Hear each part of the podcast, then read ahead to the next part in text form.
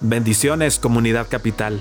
Soy el pastor Abraham Lucero y hoy estudiaremos el capítulo 5 del verso 7 al 14 del libro de Proverbios. Bienvenido al episodio 22.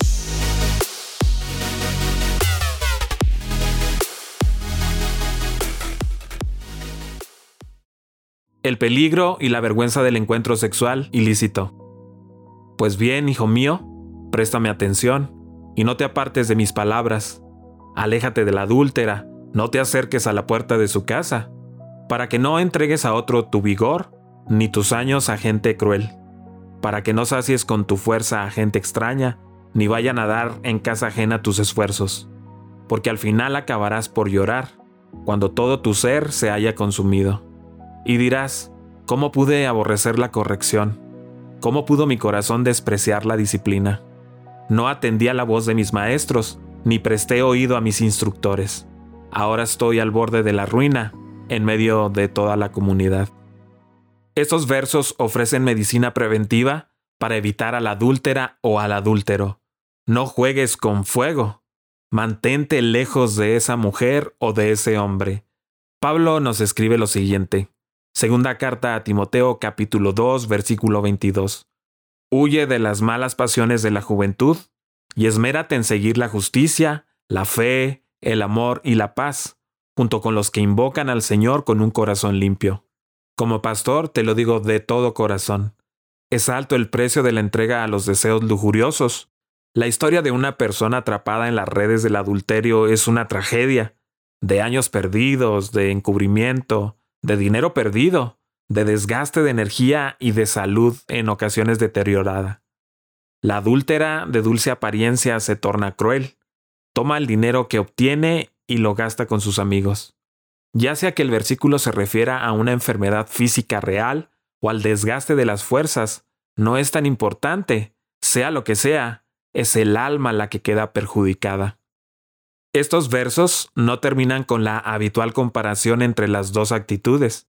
En vez de esto, se describe un solo lado, el pesar de quien no sigue el consejo del sabio. De los versos 7 al 23, se hace un juego de los contrastes utilizando las palabras apartarse y alejarse. El joven no ha de apartarse de la sabiduría, pero sí ha de alejarse del camino de la mujer extraña y especialmente no encontrarse a su puerta. La descripción de la escena suena como la de la prostitución moderna. Hay cuatro pérdidas que se subrayan en los versos 9 y 10. Primeramente, se pierde la dignidad y el honor. Ya la autoestima se distorsiona. Hay vergüenza en la vida que puede manifestarse como un orgullo falso o como uno que trata de aislarse de la sociedad. De todos modos, es una pérdida de algo esencial en el desarrollo sano de la personalidad. Sin el honor, la vida se desvaloriza. La segunda pérdida se trata de los años, Quizás está haciendo referencia al tiempo dedicado a una relación inestable y sin futuro, quitando así la oportunidad de invertir en una relación más duradera y realizadora. A la vez, puede referirse a una muerte prematura, producida por una relación que pide y pide, pero devuelve poco, incitando de este modo la muerte prematura. Quizá hay algo de verdad en las dos interpretaciones. Una tercera pérdida gira alrededor de la palabra tus fuerzas, Parece ser que es un eufemismo para describir las energías sexuales en su sentido total. El sexo puede ser algo meramente biológico o algo utilizado para lograr lo que uno desea, un instrumento del egoísmo o algo bendecido donde la intimidad física participa en la creación de la próxima generación y la construcción de una relación matrimonial dulce y fuerte. Los frutos de su trabajo forman la cuarta y última pérdida de la lista, Seguramente hay muchísimas cosas más que se pueden perder en una relación así. No mencionadas aquí, por ejemplo, el marido puede matar al adúltero.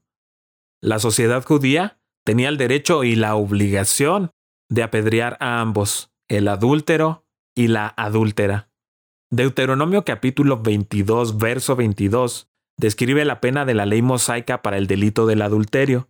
Si alguien es sorprendido acostado con una mujer casada y con marido, ambos morirán, el hombre que se acostó con la mujer y la mujer.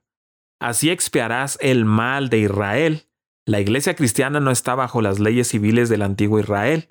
La rudeza de la ley de Dios en el Antiguo Testamento nos aturde muchas veces, pero la norma muestra la gravedad absoluta del pecado. Da la impresión que el caído es una persona que se esfuerza porque tiene frutos de su trabajo. Obviamente, la mujer es astuta y está recibiendo los bienes de él. En vez de edificar una casa propia, está perdiendo el valor de su trabajo aumentando los bienes de un hogar que no le pertenece.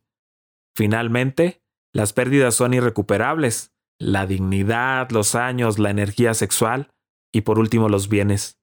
La descripción de la mujer adúltera es alarmante. Ella no lamenta la pérdida del honor, el texto guarda silencio en ese sentido. Es cruel, no tiene vergüenza en utilizar sus energías y sus bienes, aunque parece que ella tiene más experiencia en la vida. Nunca explica al joven las desventajas de una relación con ella.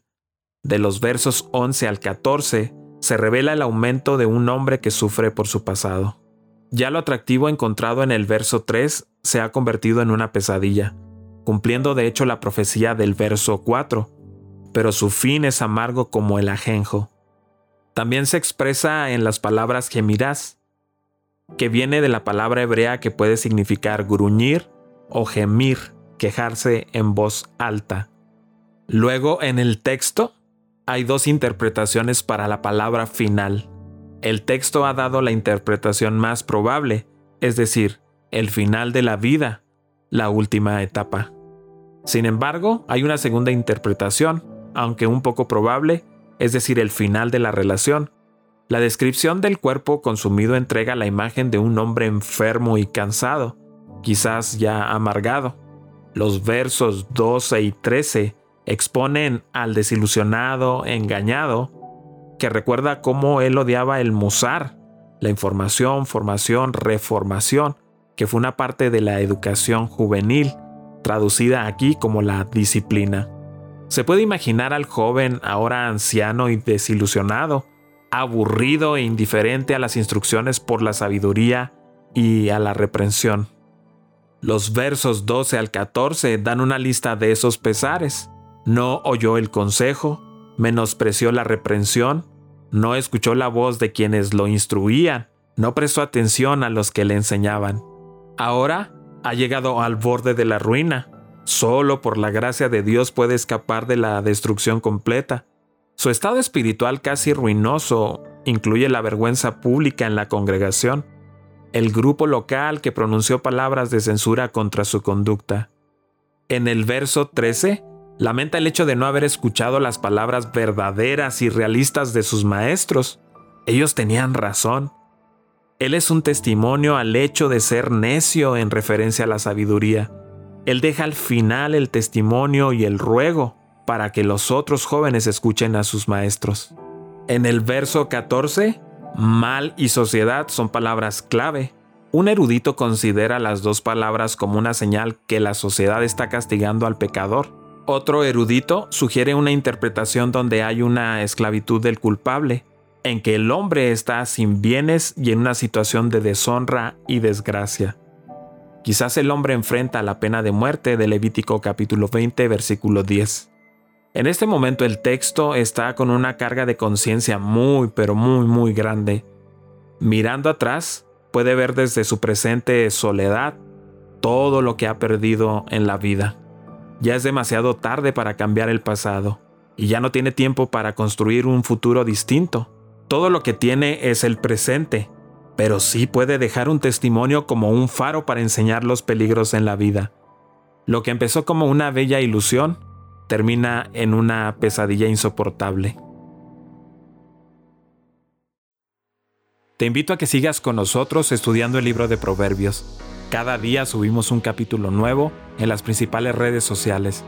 Puedes encontrarnos como Comunidad Capital en Facebook, en YouTube y en Instagram. Siéntete libre de buscar todos nuestros contenidos en Internet. Estoy plenamente convencido de que serán de mucha ayuda para ti y tu familia.